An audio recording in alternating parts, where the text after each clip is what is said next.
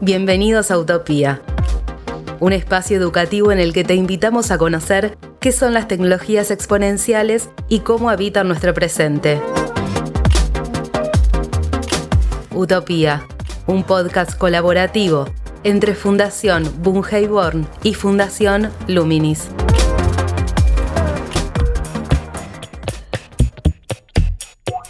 Hola, ¿qué tal? ¿Cómo están? Bienvenidos a Utopía. Mi nombre es Gabriel Latorre y los invito a que recorramos esta serie de capítulos en los cuales abordamos las tecnologías exponenciales. Tecnologías que están presentes en nuestra vida cotidiana y que están configurando parte de nuestro futuro como sociedades. Recordemos que una tecnología es exponencial cuando su capacidad o velocidad se incrementa a la vez que su costo se reduce y aspectos de su uso también se simplifican. Por eso van incorporándose cada vez más en nuestra vida cotidiana, a veces de manera visible, a veces no tanto. En el capítulo de hoy intentaremos explicar qué es la inteligencia artificial, cómo funciona, cuáles son sus límites actuales y qué pregunta nos plantea en relación a su horizonte de desarrollo potencial. Muchas veces cuando pensamos en inteligencia artificial, nos imaginamos un robot con forma humanoide, los ojos rojos, conciencia y capacidad de decisión propia corriendo detrás nuestro, apuntándonos con una mira láser. Bien, les propongo que le pongamos pausa a esa película y que incluso veamos un poco con detenimiento la imagen, porque muy posiblemente esa animación esté construida con un tipo de inteligencia artificial, utilizando operaciones similares con las que esas aplicaciones que están en redes sociales nos permiten animar una foto de un personaje histórico para hacerle cantar un hit o incluso eh, a nosotros mismos. Con estos dos ejemplos podemos ver que la inteligencia artificial de alguna manera está dando cuenta de una representación de nosotros como seres humanos. No solo por jugar con nuestra imagen, sino porque es la exteriorización de algunos tipos de operaciones de la forma en que pensamos. La inteligencia artificial es un diseño humano, es un tipo de tecnología digital con algunas capacidades propias del pensamiento tales como identificar y clasificar datos e información, relacionarlos en función de un objetivo o problema, reconocer patrones, lo que sería identificar relaciones de coherencia entre esos datos a priori no ordenados, también elaborar soluciones, planificar posibles implementaciones con el mayor grado de probabilidad de que éstas funcionen y aprender de todo el proceso.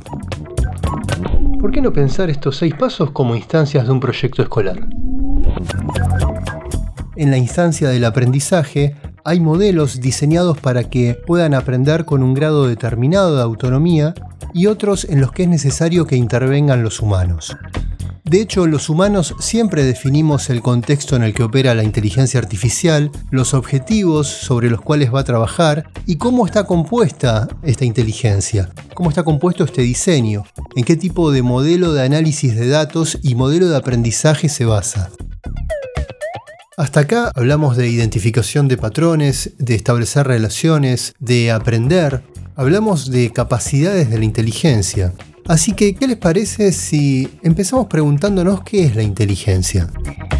Para obtener una posible respuesta, convocamos a nuestro primer invitado a este capítulo, Valentín Muro, filósofo por la Universidad de Buenos Aires y autor del newsletter de Ciencia, Filosofía, Historia y Literatura titulado Cómo funcionan las cosas.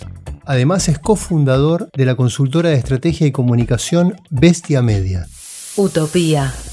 La definición de inteligencia en sí misma es bastante elusiva entonces el problema de cómo definir inteligencia artificial es un problema más fundamental, que viene justamente del problema de definir qué hace a algo inteligente. Y en eso muchas veces se piensa en una definición que es la idea de algo así como una inteligencia general, en donde la inteligencia humana sería un tipo de inteligencia como multipropósito o ilimitadamente versátil, mientras que la inteligencia artificial sería súper específica. Esto en términos prácticos es trivial, entonces cuando nosotros nos fijamos los avances técnicos más interesantes, generalmente se trata de máquinas que pueden resolver muy bien una tarea en particular y los humanos tendríamos como esta capacidad superior de resolver prácticamente cualquier cosa que se nos ocurra de maneras inesperadas, creativas o como le queramos llamar. En eso, lo que pasa es que muchas veces que hay tareas que son en realidad como muy sencillas de entender, pero son muy impracticables para los humanos. Entonces, por ejemplo, si nosotros tuviéramos que revisar libros y hacer anotaciones respecto de lo que encontramos ahí,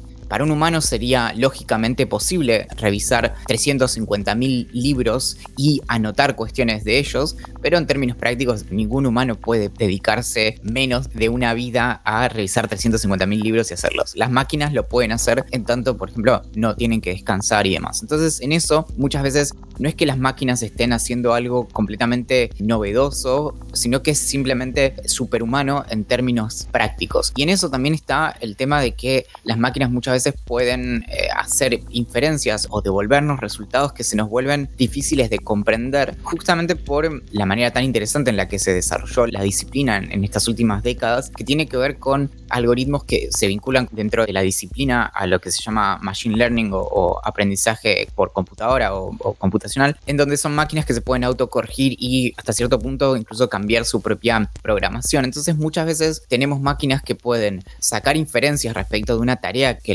les otorgamos, pero no necesariamente tenemos bien en claro cómo es que llegaron a ese resultado y eso es lo que nos lleva a un montón de problemas como, bueno, una máquina nos hace una, una recomendación o una sugerencia. Si la máquina no puede justificar de manera explícita cómo es que llegó a la recomendación de, solo por dar un, caso trivial, si a una persona le corresponde o no tener libertad condicional, por ejemplo, bueno, ese es un problema porque los humanos de hecho nos manejamos con justificaciones explícitas para las decisiones que tomamos. Entonces, en eso está a veces los problemas en última instancia como de entendimiento o de, de comunicación con lo que hacen las computadoras, pero no es necesariamente porque estén funcionando como en un plano que nos es inaccesible, sino porque en el medio hay un montón de pasos y de traducciones que tienen que ser contempladas desde el diseño.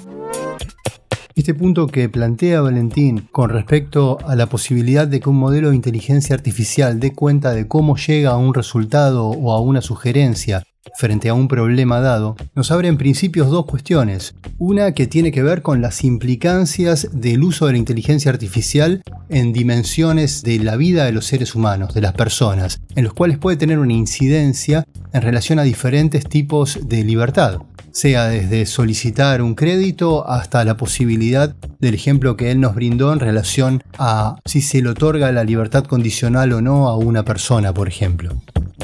Por otro lado, la capacidad de que pueda justificar ese resultado, ese modelo de inteligencia artificial, tiene que estar dada también en el diseño, que es la etapa previa, es la instancia previa que esté funcionando. En ese sentido, nos plantea la necesidad de entender cómo funciona una inteligencia artificial.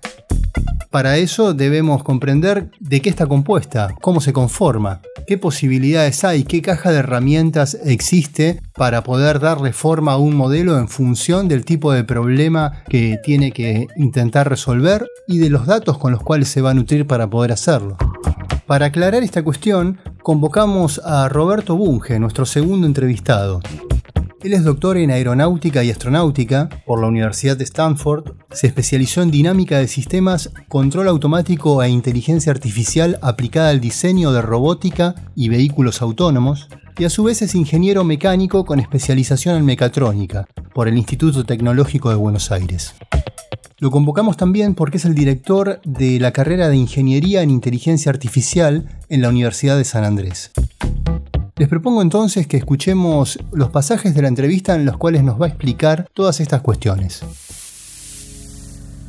La inteligencia artificial es algo relativamente difícil de definir de manera perfecta, pero una manera de pensarlo es que son sistemas que son capaces de realizar tareas, de hacer cosas que uno normalmente pensaría que requieren las habilidades humanas. Por ejemplo, la habilidad para poder ver, para poder reconocer objetos, en una imagen, la habilidad para tener conversaciones con otras personas, entender lo que nos están diciendo y responderles adecuadamente, etcétera, etcétera, etcétera. También es cierto de que la inteligencia artificial en muchos casos también supera las habilidades humanas. Por ejemplo, en lo que es el pronóstico del clima, una aplicación histórica de, la inteligencia artificial, son demasiadas variables, ¿no? Las que componen el sistema atmosférico para que un humano pueda entender cabalmente todo ese sistema de la atmósfera pero un sistema artificial de computación es capaz de analizar todos esos datos y hacer predicciones con un cierto grado de certidumbre alta, ¿no? Con lo cual, bueno, eso es una manera de pensarlo. Otra manera de pensarlo, por ahí un poquito más conceptual, es que son sistemas que son capaces de realizar predicciones, estimaciones a partir de datos, y luego con esos datos y esas estimaciones y esas predicciones, finalmente tomar decisiones. Y la gran novedad es que estas predicciones y decisiones, los algoritmos de inteligencia artificial ya han avanzado tanto que están sucediendo de manera autónoma,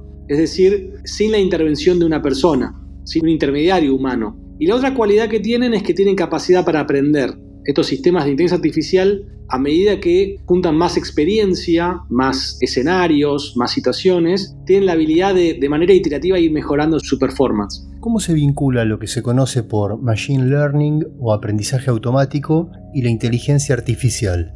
El Machine Learning es una de las tecnologías o herramientas fundamentales de la inteligencia artificial. El Machine Learning, desde un punto de vista más riguroso, tiene que ver con el aprendizaje automático de lo que es la relación entre varias variables o datos. Si uno tiene datos como por ejemplo, no sé, el tono de voz de una persona, puede estar relacionado con la edad de la persona. Y el Machine Learning son herramientas, algoritmos que permiten a la computadora de manera automática, es decir, sin intervención humana directa, poder aprender la correlación entre distintas variables. Y la aplicación más importante que tiene el Machine Learning es lo que es el modelado predictivo. Predecir cosas que no son obvias a partir de los datos, pero predecirlas con alta certidumbre. Por ejemplo, tomar una señal sonora de la voz de una persona y poder estimar, entre comillas, adivinar la edad y tal vez también el género de la persona. El Machine Learning es como una subárea de la inteligencia artificial. Es uno de los pilares, digamos. ¿Por qué sería un pilar?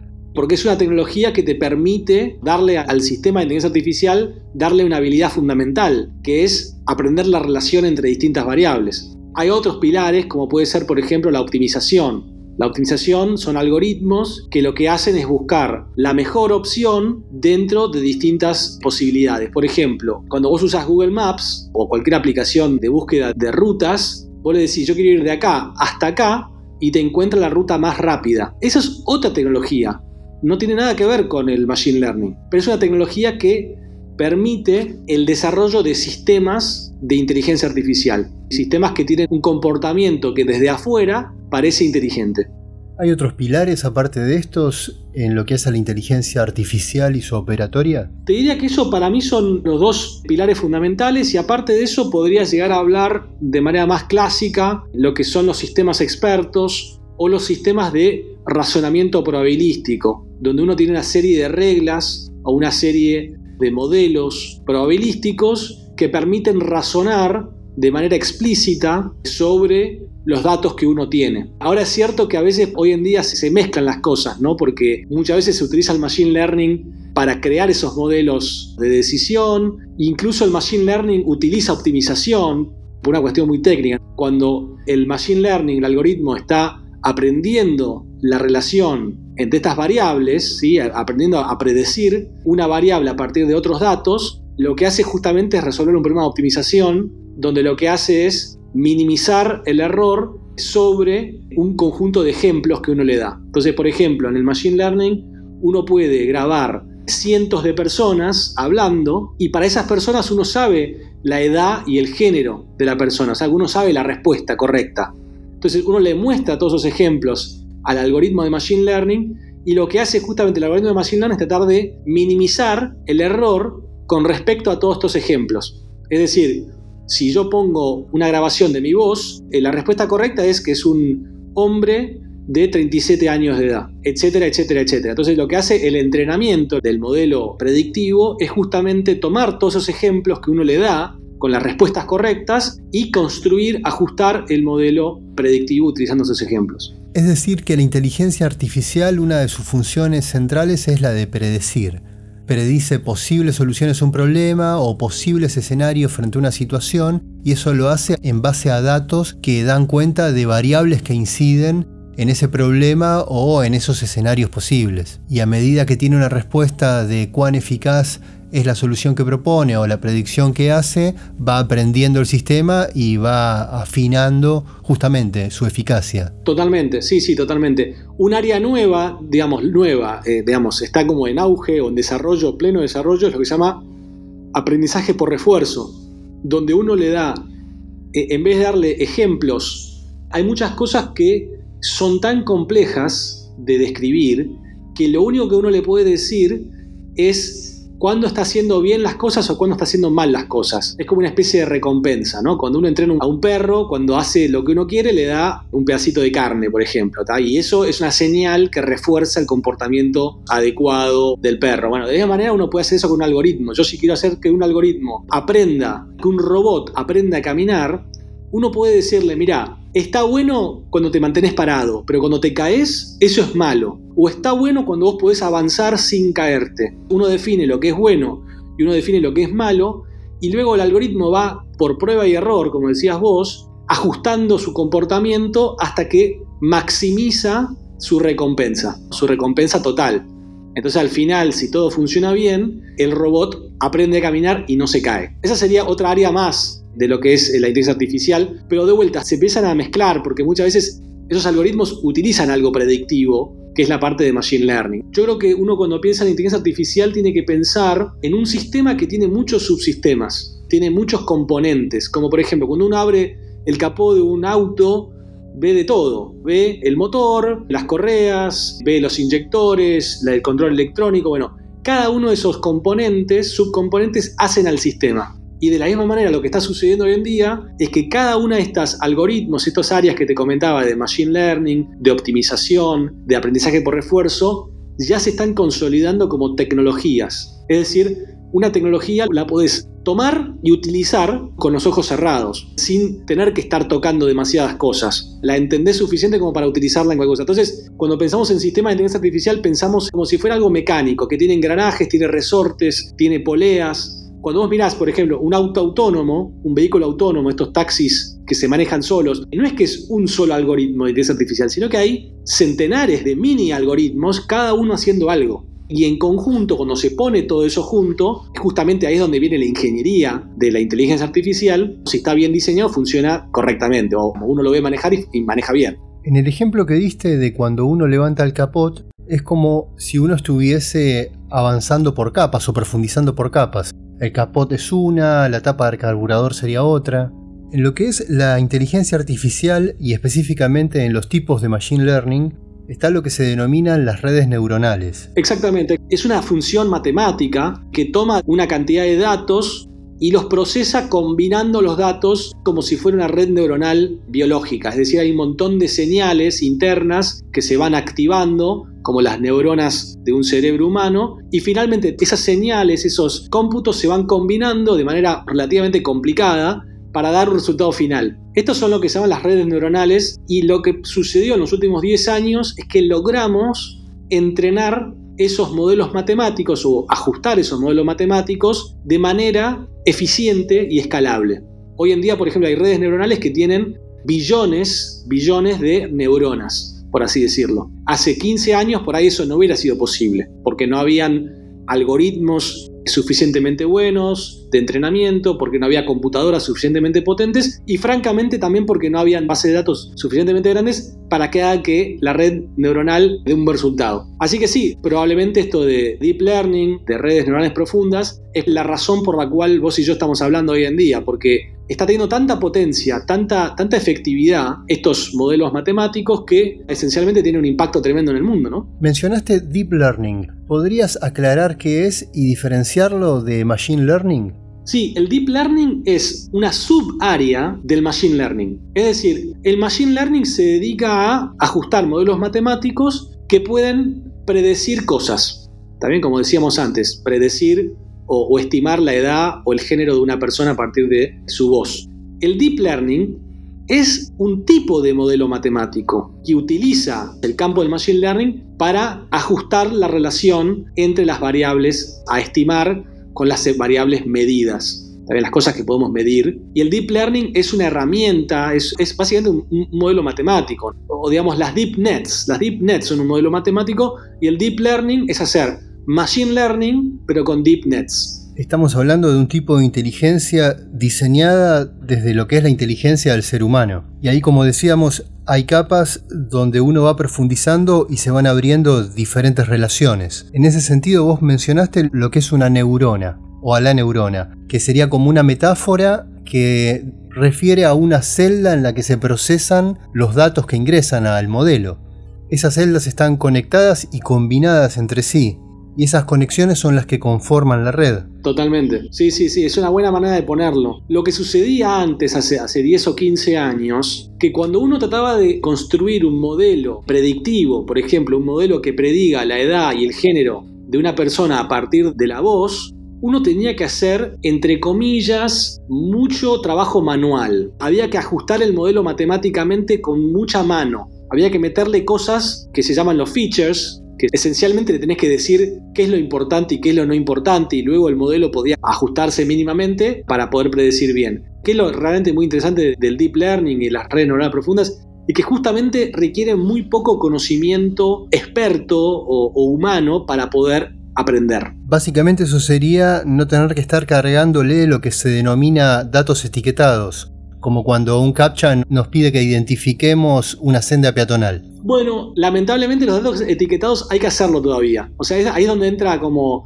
la parte humana todavía. Por ejemplo, eh, si querés entrenar un, modelo de, de Machine Learning para que haga diagnóstico médico a partir de imágenes, vos tenés que tener un montón de imágenes de ejemplo donde médicos humanos hayan dicho, sí, eso que se ve ahí es un cáncer de piel, es un melanoma maligno de piel. O sea que eso por ahora no nos pudimos sacar de encima. O sea, la, la, máquina en general sigue siendo bastante dependiente, pero es otro tipo de dependencia, es una dependencia mucho más macro.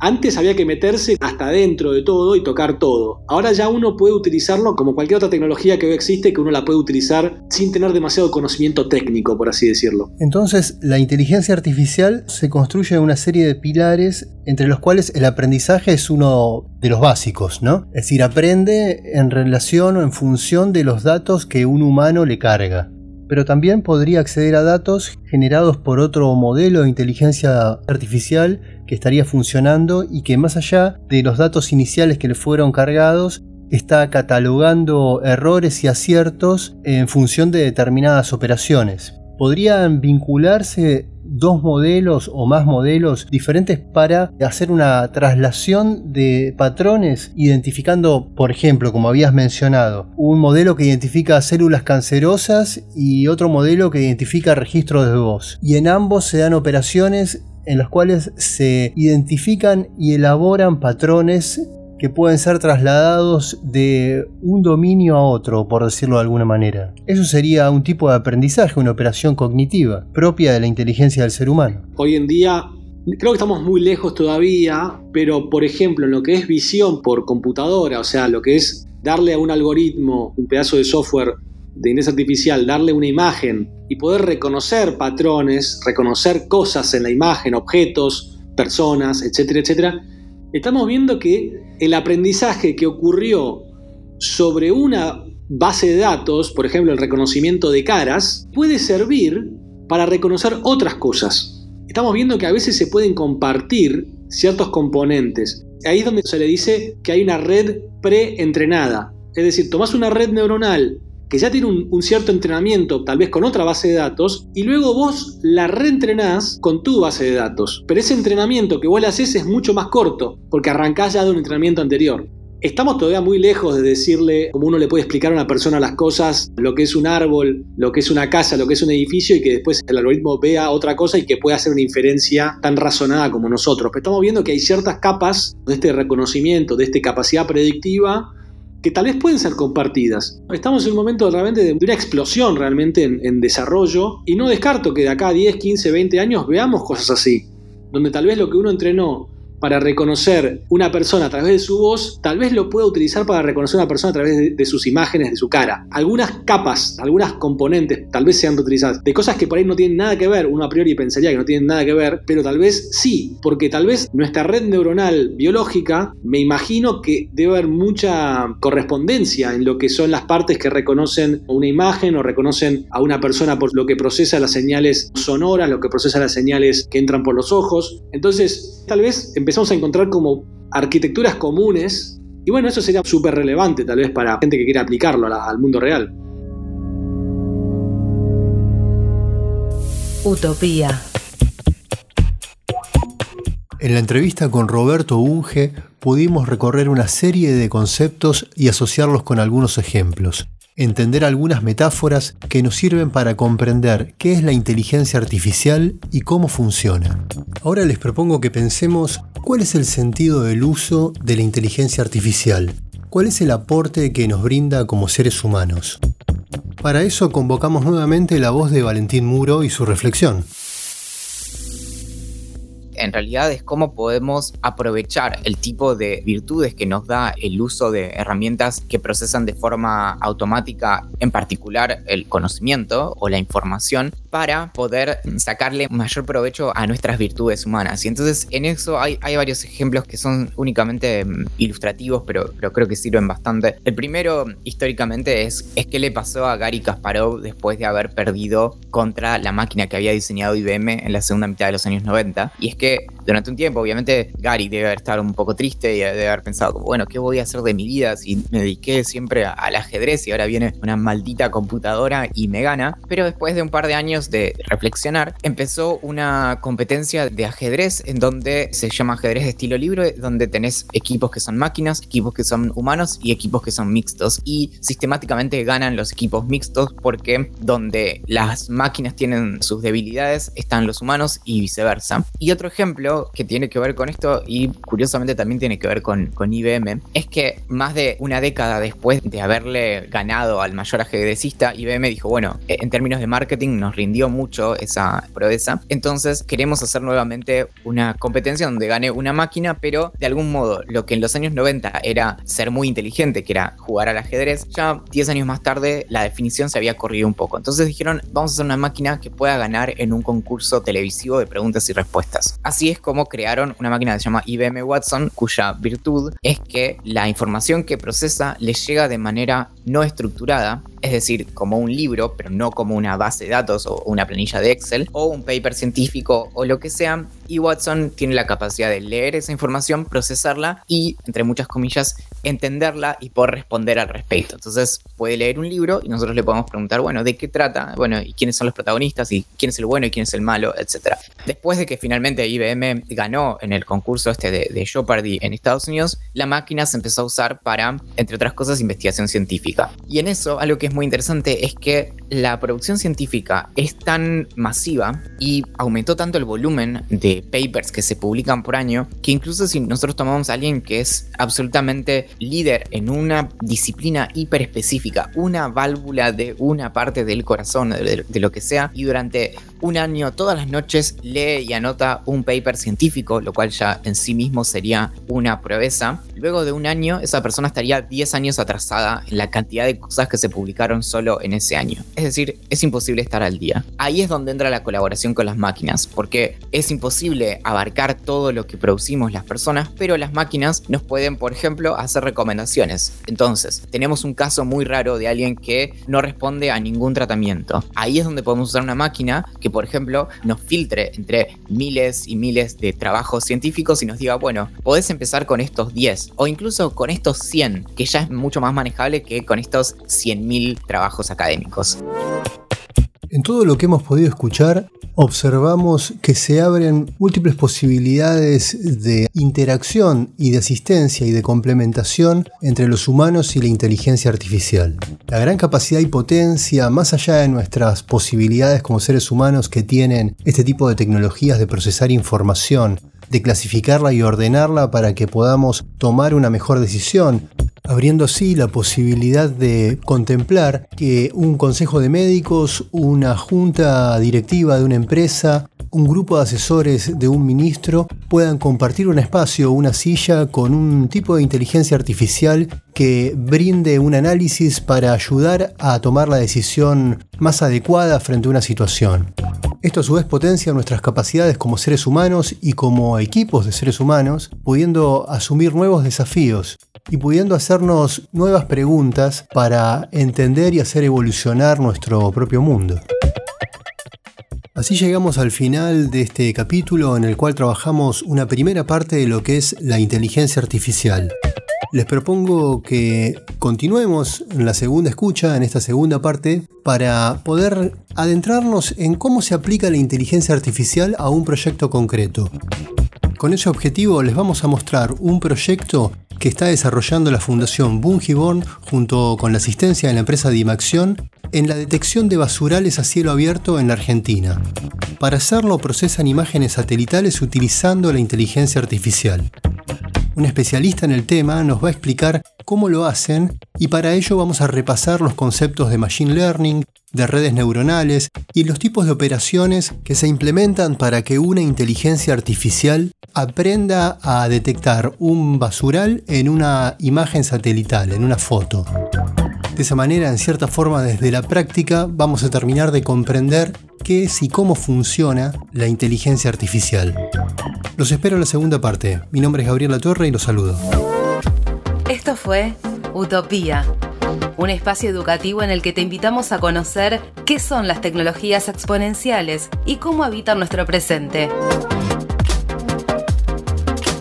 Utopía, un podcast colaborativo entre Fundación Born y Fundación Luminis.